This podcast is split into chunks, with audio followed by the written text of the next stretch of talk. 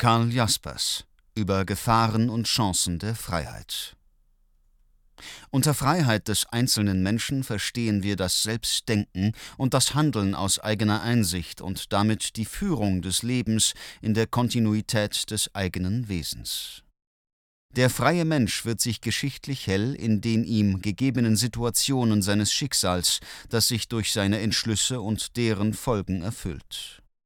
Unter politischer Freiheit verstehen wir den Zustand der Gemeinschaft, in dem die Freiheit aller Einzelnen die größte Chance hat.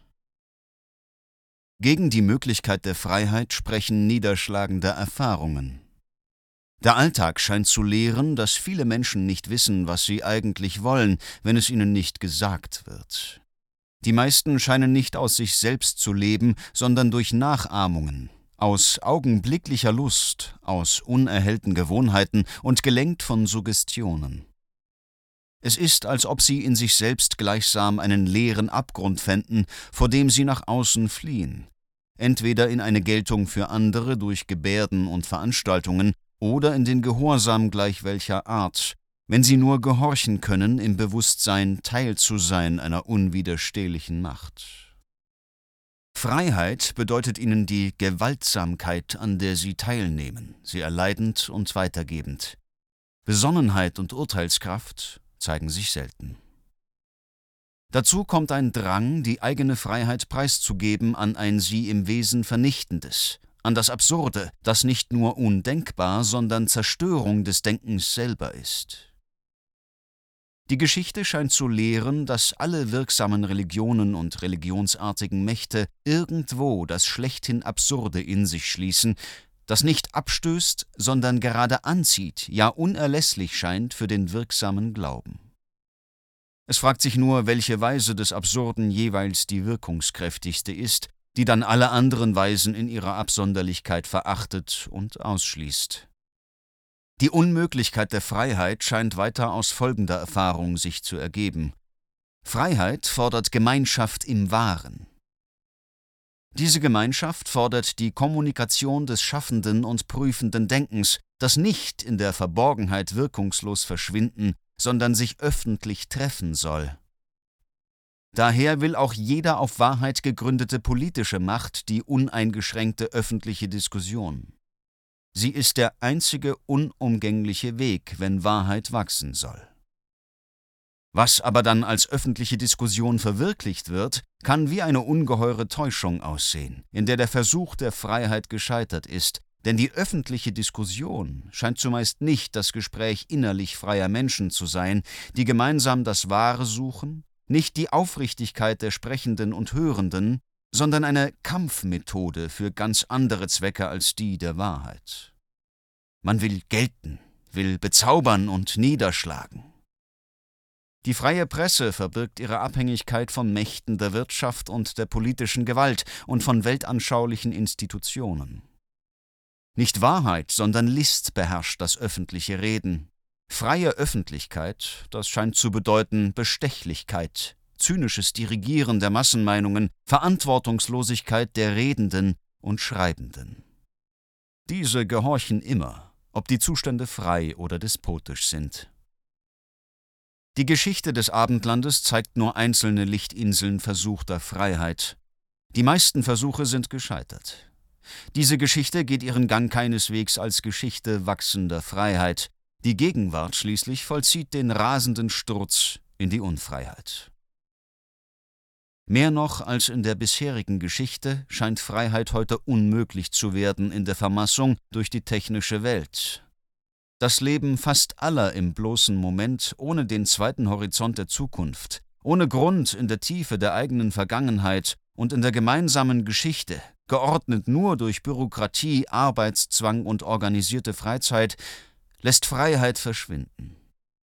Was heute menschlich echt ist, bleibt verborgen, es scheint wirkungslos und ungehört zu versinken im Schlammstrom der alles und sich selbst sogleich wieder vergessenden Öffentlichkeit mit ihren Sensationen. Denken wir schließlich nicht nur an uns Abendländer, sondern an die Milliarden Menschen, die den Erdball bevölkern und die Träger der kommenden Geschichte sind. Diese Menschen sehr verschiedener Art und Herkunft haben in ihrer Vergangenheit niemals Freiheit gekannt. Im Unterschied von den seltenen Augenblicken und Orten des Abendlandes. Sie sind heute ohne Ausnahme in den Strudel der modernen Technik und deren Folgen hineingerissen worden. Dem Blick auf diese Milliarden stellt sich die bange Frage, wie sollen diese Milliarden für ein Dasein in Freiheit geneigt sein? Sie wollen gehorchen im blinden Glauben. Alle diese Erfahrungen scheinen dasselbe zu sagen. Freiheit ist nicht möglich. Die Verführung zur Verwerfung von Freiheit. Jeder, der mit echter Leidenschaft um Freiheit sich bemüht, macht im Umgang mit Menschen persönliche Erfahrungen, in denen er Freiheit aufgeben muss. Die Verführung, auf sie zu verzichten, geht dann aus vom Erbarmen und von der Ungeduld. Erbarmen schreckt angesichts des einzelnen Menschen, der im Grunde rastlos ist und daher in sich selbst keine Führung aus Freiheit findet, davor zurück, Freiheit vorauszusetzen. Im Bewusstsein der Grausamkeit, sie von ihm zu verlangen, kann das Mitleid sich dazu verstehen, ihn an die Hand zu nehmen und zu führen. Ungeduld erwächst angesichts von Dummheit, Trägheit und bösem Willen. Zum Beispiel unterbricht ein Wissender etwa ein sinnlos werdendes Gespräch durch eine autoritative Erklärung. Das Miteinanderreden hört dann auf. Oder es bleibt nur ein wirkungsloses Spiel in der Muße. Der Mensch wird zum Gehorsam gezwungen durch sein eigenes Versagen, sei es durch die Situation, sei es durch Befehl. Solches Verhalten ist symbolisch für den Abbruch der Verständigung bei dem Gang der Dinge im Großen, für das Spiel der Mächte der Politik, hier hat der Missbrauch der Freiheit in verantwortungslosen Meinungen und trotzigem Eigenwillen vieler am Ende die Versklavung aller zur Folge. Denn wo sich nicht durch Freiheit eine Welt erbaut, sondern ursprungslose Willkür zur Anarchie führt, da findet die Gewalt keinen Widerstand mehr. Ungeduld kann selbst einen freien Menschen verführen, angesichts des Gestrüpps unsachlicher Schwierigkeiten und der wachsenden Hemmungen durch die eigensinnige Willkür des Einzelnen, nach der Gewalt zu greifen, um das Ganze in die Hand zu bekommen und das Wahre, wie es ihm scheint, zur Geltung zu bringen. Er kann aber dieser Verführung erliegen nur um den Preis, mit der Vernichtung der Freiheit aller auch die eigene Freiheit zu verlieren. Dieser Weg, die Verführung der Ungeduld des freien Menschen in bedrängender Situation, würde von ihm selbst kaum bestritten werden, sähe er voraus, wohin er führt. Wohl kann es ihm geschehen, dass er von der rastlosen Masse mit Beifall empfangen wird. Der allgemeine Zustand der Unverlässlichkeit und der endlosen Störungen des Lebens ohne eigentliches Leben bewirkt eine Angst, die am Ende nur noch den Drang kennt, es muss anders werden. Dann unterwirft sich den Versprechungen eines Erretters und Heilandes die Mehrzahl mit Enthusiasmus. Es geschieht, was Tacitus nannte ruere in servitium. Man erwartet eine magische Wirkung. Man wirft die Freiheit weg im Rausch des die Herrlichkeit erwartenden Gehorsams. Folgt dann die schreckliche Enttäuschung, ist alles zwar anders geworden, aber viel schlimmer, als es vorher war. So ist es zu spät. Die Tore des Gefängnisses sind zugeschlagen. Möglichkeiten der Freiheit Das Versagen des Glaubens an die mögliche Verwirklichung der Freiheit aufgrund von Erfahrung, die Verführung zum Verzicht auf Freiheit durch Erbarmen und Ungeduld, zur vermeintlichen Rettung der eigenen Freiheit ohne die Freiheit der anderen, die Realität des Krieges, der ein immer wiederkehrendes, in seiner freiheitsvernichtenden Auswirkung sich steigerndes Element aller bisherigen Geschichte ist, all diese Vergegenwärtigungen können hoffnungslos stimmen. Die Bilder können das Unheil, das Erlöschen der Freiheit als unausweichlich erscheinen lassen. Trotzdem, richtig sind sie nur in Bezug auf viele einzelne Zusammenhänge der Realität und als ständige Gefahr. Als vermeintliche Einsicht in das Ganze der menschlichen Möglichkeiten werden jene Bilder falsch. Sie zeigen gleichsam die Materie als die eine Seite des Lebens, aus der der Mensch stammt und in die er zurücksinken kann, wenn er die andere Seite, seine Möglichkeiten und eigentlich menschlichen Aufgaben, versäumt. Dieser Materie bedarf es zwar, solange er lebt, aber aus ihr ist das Menschsein weder zu begreifen, noch darf es für immer an sie verloren gehen. Wir vergegenwärtigen uns unserer Chancen. Die Zukunftsaussicht Ungeheuerliches ist möglich. Infolge eines neuen Krieges können weite Länderstrecken für lange unbewohnbar werden, kann die Menschheit hingemordet werden, dass nur ein Drittel oder weniger übrig bleibt, kann für diesen Rest das Leben so mühselig werden, dass es aus dem Zustand unserer Zivilisation gesehen unerträglich erscheint. Wir müssen gegenwärtig leben in Sorge um das, was wir sind und wirklich tun können im unendlichen Horizont der Möglichkeiten. Klar erkennen, was in unserer Macht liegt und was nicht. Das schafft uns den Raum unserer wirklichen Freiheit. Und dieser liegt immer zuerst und zuletzt in dem, was wir als unser Leben alle Tage verwirklichen. Darin liegt das Wesentliche des Menschseins auch für die Zukunft gegründet. Wenn uns das Bewusstsein überkommt, mit allem, was uns wert ist, nur noch eine Galgenfrist zu haben, so soll uns das nicht lähmen. Es ist stets noch ungewiss, was kommen wird.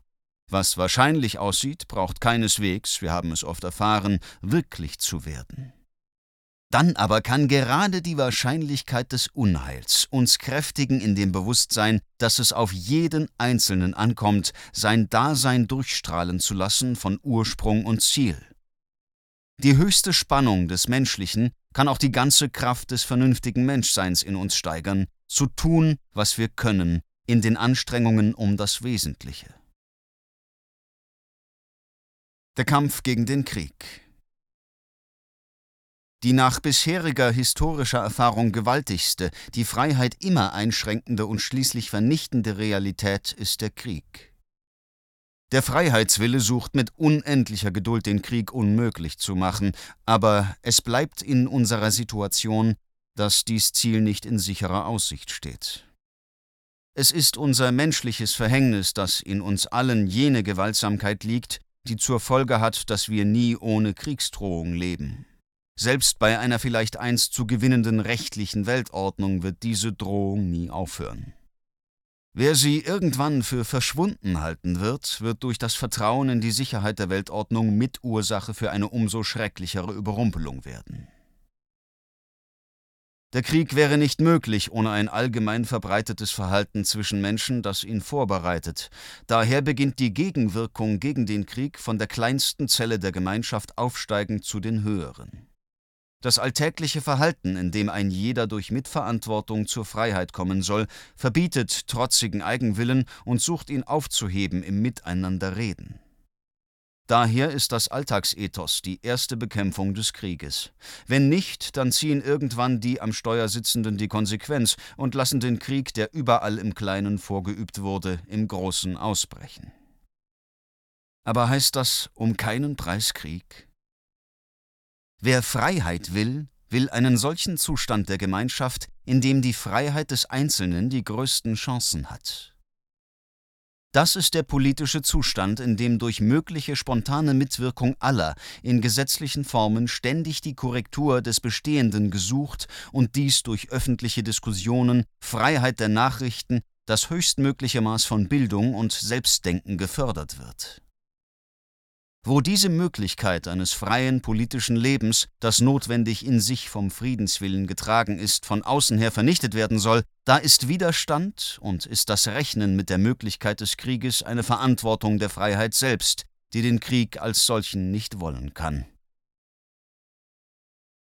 Wenn es sich darum handelt, gegen unseren Raubtiercharakter in Gestalt gewaltsamer Machtbildungen den Zustand der eigentlichen Menschheit zu retten, der Freiheit ermöglicht, so ist die Gesinnung der Freiheit selbst das Motiv, die Waffen zur Abwehr zu ergreifen.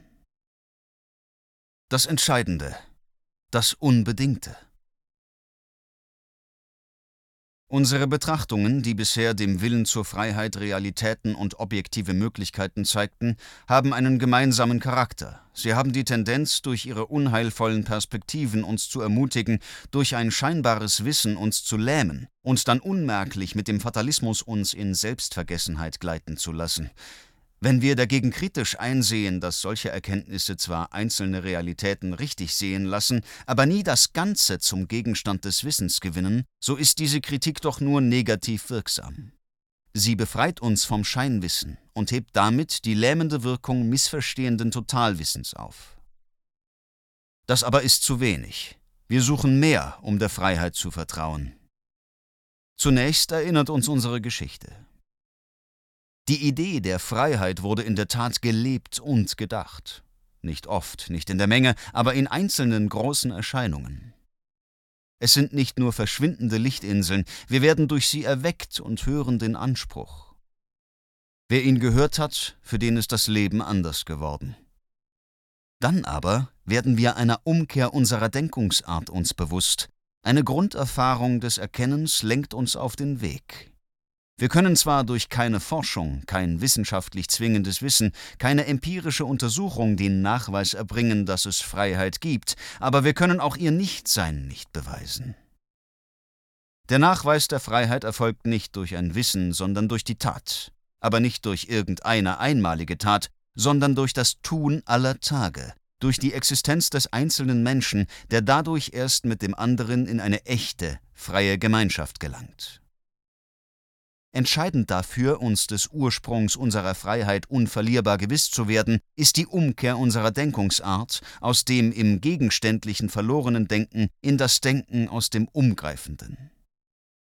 Wir beschreiten, wo es sich um Freiheit handelt, eine andere Dimension im Tun und Denken zugleich. In dieser Dimension sind wir eins mit einem Unbedingten, aus dem wir wollen. Nur scheinbar unbedingt ist der Fanatismus eines blinden, gewaltsam lenkenden und gehorchenden Willens. Dieser ist vielmehr bedingt und Gegenstand psychologischer und soziologischer Erkenntnisse, die uns seine Herkunft, seine Erzeugbarkeit und Verwandelbarkeit zeigt. Das eigentlich Unbedingte wird sich fortdauernd heller, setzt sich jedem Licht und jeder Frage aus, hat seinen Ort in der umfassenden Vernunft und bringt uns in die Gemeinschaft des sich entfaltenden Unbedingten. Freiheit, Hellwerden des Unbedingten, Gemeinschaft selbstseiender Wesen, das ist dasselbe. Freiheit ist die Führung aus dem Unbedingten.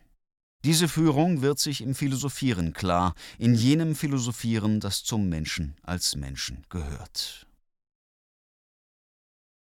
Erkenntnis und Philosophie Politisches Handeln gründet sich auf beides, auf Erkenntnis und Freiheit. Die Erkenntnisse soziologischer und ökonomischer Art werden, mehr oder weniger angemessen, verstrickt im Irrtum, zu Leitfäden für die planenden Entschlüsse der Staatsmänner. Die Freiheit spricht zur Freiheit, geht auf Erweckung des Anspruchs an Menschenwürde, auf die Erhellung des Denkens des Möglichen, horcht auf die Sprache der Transzendenz. Erkenntnis ist Sache der Wissenschaften, Freiheit zu denken und an sie sich zu wenden, ist Sache des Philosophierens. Wahrheit ist, dass solange Menschen leben, es immer noch am Menschen selber liegt, was aus ihm wird. Seine Freiheit ist in keinem Wissen einzufangen.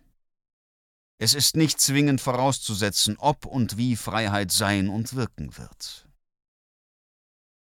Erscheinung der Freiheit Freiheit behauptet sich erstens gegen den Anspruch auf den Besitz der einen absoluten Wahrheit durch den Willen zur Kommunikation von selbst zu selbst. Sie behauptet sich zweitens gegen Menschenvergötterung durch öffentliche Diskussion. Sie behauptet sich drittens gegen die Leugnung der Freiheit durch das Vertrauen zum Menschen. A. Der Anspruch auf den Besitz der einen absoluten Wahrheit hebt die Freiheit auf. Denn wenn ich die Wahrheit besitze, kann ich sie nur verkünden. Der andere kann sie annehmen oder ablehnen, eigentlich miteinander reden können wir so nicht. Der Ausschließlichkeitsanspruch einer Wahrheit vernichtet die menschliche Grundsituation, dass wir in Kommunikation der Wahrheit uns vergewissern. Freiheit ist in dem Maße, als Kommunikation tief und aufrichtig ist. B. Menschenvergötterung und rückhaltlose öffentliche Diskussion dulden sich gegenseitig nicht. Die Menschen, die an politisch entscheidenden Stellen den realen Gang der Dinge und das Ethos der Gemeinschaft bestimmen, sind für die Völker wie ihr Schicksal, das sie selbst hervorbringen durch ungewusste Bahnung der Wege, auf denen sie jene an die Macht gelangen lassen. Von diesen Menschen geht der eigentümliche Glanz aus, der mit der Rolle der alles andere bestimmenden Entscheidung verbunden ist. Aber wie ausgezeichnet ihre Art, wie bedeutend ihre Leistungen, wie ernst ihr Charakter in den günstigsten Fällen auch sei, es sind immer Menschen. Mögen sie im Namen Gottes, von seinen Gnaden, im Namen der Geschichte, in deren Auftrag sie handeln, die höchsten Ansprüche erheben, es ändert nichts an dem Faktum, dass sie menschlich sind und bleiben. Ihr hoher, in jenen Formen erhobener Anspruch macht sie verdächtig, aber kommt entgegen einem Anbetungsbedürfnis der Massen. Menschenvergötterung pflegt einen einzigen zum allein geltenden Menschen zu erheben, den Führer oder den Dichter oder den Weisen oder den Heiligen, nur dieser und kein anderer ist der über alles andere erhabene Mensch und mehr als Mensch. Die Vergötterung macht ihn unantastbar. Eine Kritik an ihm gilt als ein Angriff auf Unangreifbares und ist als solches empörend. Sobald die Macht dazu da ist, wird solche Kritik verboten. Vertraut man sich endgültig Gehorsam Einzelnen an, so gibt man die Freiheit auf. Es ist eine fast unwiderlegliche Neigung in uns, in ehrfürchtiger Selbsthingabe uns so Menschen zu unterwerfen. Die Menschenvergötterung ist eine ungeheure Tatsache, aber es gibt die Menschen, die weder solche Neigungen haben, noch Lust empfinden, über unfreie Menschenmassen zu herrschen, die vielmehr nüchtern sehen, was Menschen sind und was auch das adlige Wesen des besten Menschen noch bleiben muss. Die öffentliche Diskussion, in der ohne Einschränkung Tatsachen, Sinngehalte, Forderungen erörtert werden, durch die der Geist in lebendiger Bewegung bleibt, schafft dagegen eine jene Menschenvergötterung in Frage stellende Atmosphäre. Macht sie zwar nicht unmöglich, drängt sie aber in Verschleierungen und zerstäubt sie in eine Vielheit von Vergötterungen, so dass sie in ihren Auswirkungen an Kraft verliert. Wer nicht an den Menschen glaubt, sei es als eigenen Ursprung, sei es als Geschöpf der Gottheit, der muss, was er auch tut, daran mitwirken, den Menschen zu vernichten. Wir zeigten drei Alternativen. Anspruch auf den Besitz der absoluten ausschließlichen Wahrheit oder Freiheit der Menschen im Suchen der Wahrheit, die im Miteinanderreden die Selbstdenkenden zugleich überzeugt und verbindet. Ferner Menschenvergötterung oder öffentliche Diskussion. Schließlich Leugnung der Möglichkeit der Freiheit, damit Drang zu Gehorsam und Tyrannis oder Vertrauen zum Menschen. Diese drei Momente hängen zusammen. Will ich Freiheit, so kann ich sie nicht geradezu wollen und planen. Sie ist nur zu verwirklichen im Miteinander. Niemand kann wahrhaft frei sein, wenn nicht alle frei werden. Wir sind an Gemeinschaft gebunden, nicht nur für die Lebenszwecke, sondern für unser Wesen selbst. Ich bin nicht ich selbst, außer in Kommunikation mit dem anderen selbst.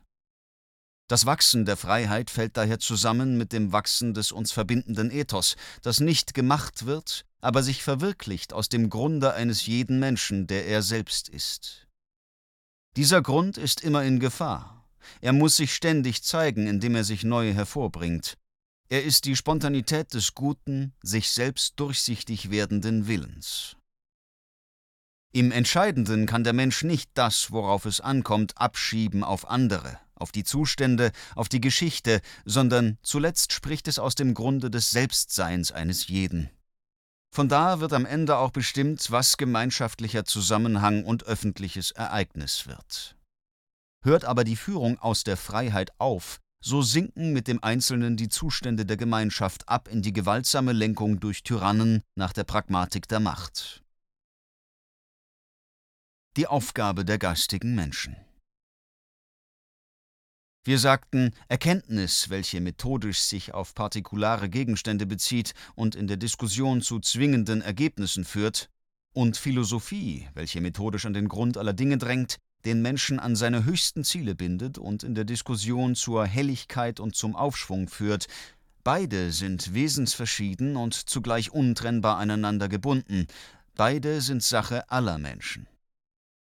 Aber das Wahre wird mittelbar und wirksam erst durch die sogenannten Geistigen, das heißt die Forscher und Philosophen, die Kritiker und Dichter, die Politiker, die Literaten, die Intellektuellen und die Akademiker.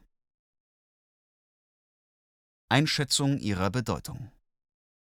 Unser Zeitalter steht ihnen nicht selten mit geheimer Verachtung gegenüber.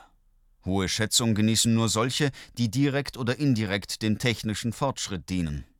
Die anderen Geistigen erscheinen als Menschen, die nur schwatzen und nichts tun, als eine Art Komödianten, geeignet für die ernsthaft Arbeitenden zur Belustigung mit geistigen Dingen in freien Stunden, in denen man zu Besserem keine Frische hat. Hegel aber schrieb, die theoretische Arbeit bringt mehr zustande in der Welt als die praktische. Ist erst das Reich der Vorstellung revolutioniert, so hält die Wirklichkeit nicht aus. Diesen Satz werden wir kaum mit der Hegelschen Zuversicht wiederholen. Wie von Plato bis Hegel die Denker gewirkt haben dadurch, dass sie missverstanden wurden, wie das Reich der Vorstellungen zwar revolutioniert wurde, aber in Verkehrungen des ursprünglich Gedachten, das ist ein Feld trübsinnig stimmender Forschungen, zumal man selbst nie gewiss weiß, ob man recht versteht. Aber im Hegelschen Satz liegt eine Wahrheit, die uns ermutigt, indem sie uns die Verantwortung für unsere Wahrhaftigkeit auferlegt. Die Arbeit an wahren Vorstellungen, an nüchterner Auffassung der Realität, an kritischer Scheidung, am Raum für die vernünftigen Antriebe ist unberechenbar in ihrer Wirkung. Sie schafft mit an einer Welt, die nicht durch Summierungen vieler Einzelleistungen, sondern durch Integration von Wechselwirkungen entsteht, derart, dass in ihr plötzlich aus einem bis dahin fast verborgenen her etwas Außerordentliches für viele und alle wahr werden kann. Die Öffentlichkeit die Freiheit aller Menschen fordert die öffentliche Sprache und damit die Wirkung der Geistigen. Ihre Arbeit selber, ihr Auftrieb ist gebunden an Freiheit. Diese Art ist angewiesen auf die Zündung durch das Miteinander und Gegeneinander im begründeten Sprechen. Ohne Freiheit verliert sie ihren schaffenden Charakter, das wussten schon Tacitus und Pseudo-Longinus. Darum ist nicht eine Erscheinung unter anderen, sondern der Lebensnerv aller Menschen die Freiheit, dass uneingeschränktes öffentliches Sprechen und Diskutieren stattfindet, eingeschränkt allein durch das für alle gültige Gesetz gegen Verleumdung und Erpressung, die, falls in ordentlichen Gerichtsverfahren festgestellt, geahndet werden, niemals aber auf dem Verwaltungswege getroffen werden dürfen. Alle Niedertracht der Öffentlichkeit ist gerade durch die Öffentlichkeit selber und allein durch sie korrigierbar. Dirigierte Öffentlichkeit und im höchsten Maße die staatlich-terroristische Weise erzwingt die Lüge, setzt an die Stelle korrigierbarer Entgleisungen jeweils unkorrigierbare Absolutheit, die durch den Willen der Tyrannen sich ändernde Propaganda. Diese Unfreiheit lähmt das geistige Leben. Wer Freiheit nicht will, will auch diese Öffentlichkeit uneingeschränkter Diskussion nicht, denn sein Todfeind ist Wahrheit. Wer diese uneingeschränkte Öffentlichkeit nicht will, will die Freiheit zerstören. Aber keineswegs ist nun die Öffentlichkeit der Raum nur für freie Menschen. Was wir als Korruption der öffentlichen Diskussion charakterisieren, liegt in der Natur der Sache, aber nur als ein Moment, denn die ganze Öffentlichkeit kann gerade als Freie diese Korruption ständig korrigieren. Das ist der einzig mögliche Weg der Wahrheit im Dasein. Er ist zu zeigen. Die Zweideutigkeit des Geistigen. Der Geist als solcher ist keineswegs schon das Wahre. Er ist richtig oder irrend, wahr oder falsch, gehaltreich oder leer. Er kann luziferisch ein Licht bringen, das in das Dunkel führt, befreiend oder verführend, gut oder böse sein. Die Geistigen sind als solche durch keine objektive Instanz in der Welt autorisiert. Sie tun auf je eigene Verantwortung, was sie sagen und schreiben. Sie haben ein begründetes Selbstbewusstsein in dem Maße, als sie die Schärfe des Gewissens spüren, ihr Dasein in verzehrender Arbeit an ihre geistige Leistung setzen und mit ihrem Tun ein Echo erfahren von Menschen, die sie lieben und achten können aber sie können verantwortungslos beliebigen Mächten dienen.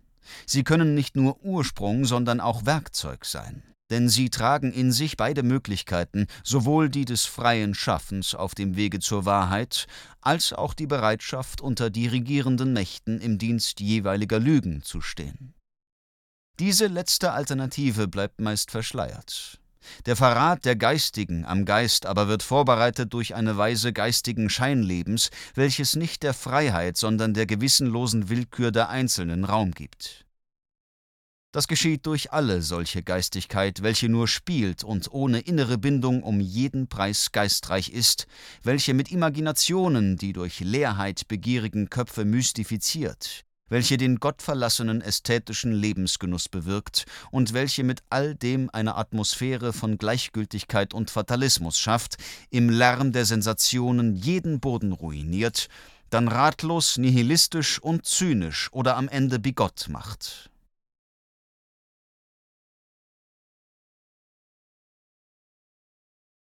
Es entwickelt sich eine Seelenverfassung, die ein geeignetes Objekt für die hier vieles richtig treffende Psychoanalyse ist. Mit all dem wird ein Zustand geistig lähmenden Scheinlebens geschaffen, der in seiner Nichtigkeit durch einen Diktator mit seinem Terrorapparat ohne Widerstand weggewischt wird. Hoffnung und Kampf. Die Aufgabe des Geistes ist es, das Wahre offenbar werden und Sprache finden zu lassen. In der Arbeit des Geistes liegt alle Hoffnung. Der Geist, das Unrealste, das Empfindlichste, das wie ein Nichts unscheinbar nur mitschwebende, birgt in sich und erwirkt vielleicht auf die Dauer unberechenbar das Beständigste. Aber er gewinnt zeitliche Wirklichkeit nur im Kampf. Der Geist verrät sich selbst, wenn er zum endgültigen Besitz der einen absoluten Wahrheit gelangt zu sein glaubt, denn er schreitet auf dem Weg, ihr näher zu kommen in der grenzenlosen, niemanden grundsätzlich ausschließenden Kommunikation. Seine Arbeit geschieht aus der Sorge um den Menschen, um das, was wir aus uns selber machen, herausholen aus unserem Seinsgrunde und dadurch als das Sein selbst berühren. Das hat seinen Ursprung in der Verborgenheit liebenden Kampfes Einzelner, aus dem alles nach außen Tretende den Grund seiner Gehalte hat. Öffentlich aber ist der Kampf notwendig, um die Weite des Horizonts zu gewinnen, die Erfahrung vieler zu vereinigen, am Schaffenden teilzunehmen, vor allem um die Verwirklichung des Wahren zu fördern. Denn was wahr ist, setzt sich keineswegs automatisch durch. Notwendig ist der Kampf gegen Unwahrheit und falsche Sprache. Denn der Geist kann den Ursprung verraten haben und doch blühen Kraft vitaler Begabung, er kann bezaubern und täuschen, wenn ihm der Grund der Freiheit fehlt und die Kraft der Aufrichtigkeit. Daher wird vom Willen zur Wahrheit die uneingeschränkte freie Öffentlichkeit bedingungslos gefordert. Nur so gewinnt der Geist die vollen Chancen. Aber die in diesem Raum mitsprechen, sind als Intellektuelle keineswegs schon auf der Seite der Freiheit. Diese Öffentlichkeit ist auch für die Gegner der freien Öffentlichkeit da. In ihrem Raum stellen sie sich schon in den Dienst totalitärer Mächte. Sie werden in ihrem Tun, wie alle Lügen, entlarvt. In der freien Öffentlichkeit sind sie der Kritik ausgesetzt und grundsätzlich korrigierbar. Nur im totalitären Staat sind dirigierte Lügen unkorrigierbar, außer durch die Tyrannen selber. Der Kampf spielt sich, solange politische Freiheit ist, mit geistigen Mitteln ab. Was hier sich freundlich begegnet, das wird getragen von Kräften, die mitwirken, Frieden und Freiheit zu gewinnen, aber auch von solchen, die am Ende dahin drängen, Blut fließen zu lassen. In diesem Kampfe wird die Propaganda entwickelt und mit einem technischen Raffinement ersten Ranges betrieben. Propaganda, zuerst das Mittel der List, um vorteilhaft scheinende Unwahrheit zu verbreiten, ist nun auch das unerlässliche Mittel geworden, um Wahrheit zur Geltung zu bringen wie nicht nur das Unrecht, sondern auch das Recht den Advokaten verlangt, wenn es nicht unterliegen will, so bedarf die Wahrheit der Propaganda. Die Hauptsache aber bleibt die eigentliche Arbeit des Geistes selber. Der Gedanke muss klar und rein und einfach gedacht werden, um die immer dringender werdende Abwehr zu ermöglichen gegen alle Bezauberungen, gegen die täuschenden Imaginationen, gegen gnostische Mystifikationen, gegen all diese Vernebelungen, und gegen die dunklen, unerhellbaren Dogmatismen. Diese heute, wie es scheint, immer noch wachsenden geistigen Verwirrungen sind das Vorspiel der Unfreiheit. Sie sind schon diese selbst im Raum der Freiheit, charakterisiert weniger durch die Inhalte als durch die Denkungsart. Sie sind geneigt, im Ernstfall sogleich mit dem Absurden und dem Terrorismus mitzumachen. Man muss wissen, wo man in diesem Kampf um die Freiheit und ihre Gehalte steht, dann wird die Arbeit an den Vorstellungen, an der Erhellung der Motive, an der Erkenntnis der Realität, am Seinswesen, am Entwurf von Bildern und vor allem an der Denkungsart aus der umgreifenden Vernunft mit der beschwichtigenden Gewissheit vollzogen, dass wir alle ohne Ausnahme in der Möglichkeit freie Menschen bleiben, die im Grunde fähig sind und danach drängen, aus der Tiefe ihres Wesens miteinander zu reden, um sich in der Wahrheit zu verbünden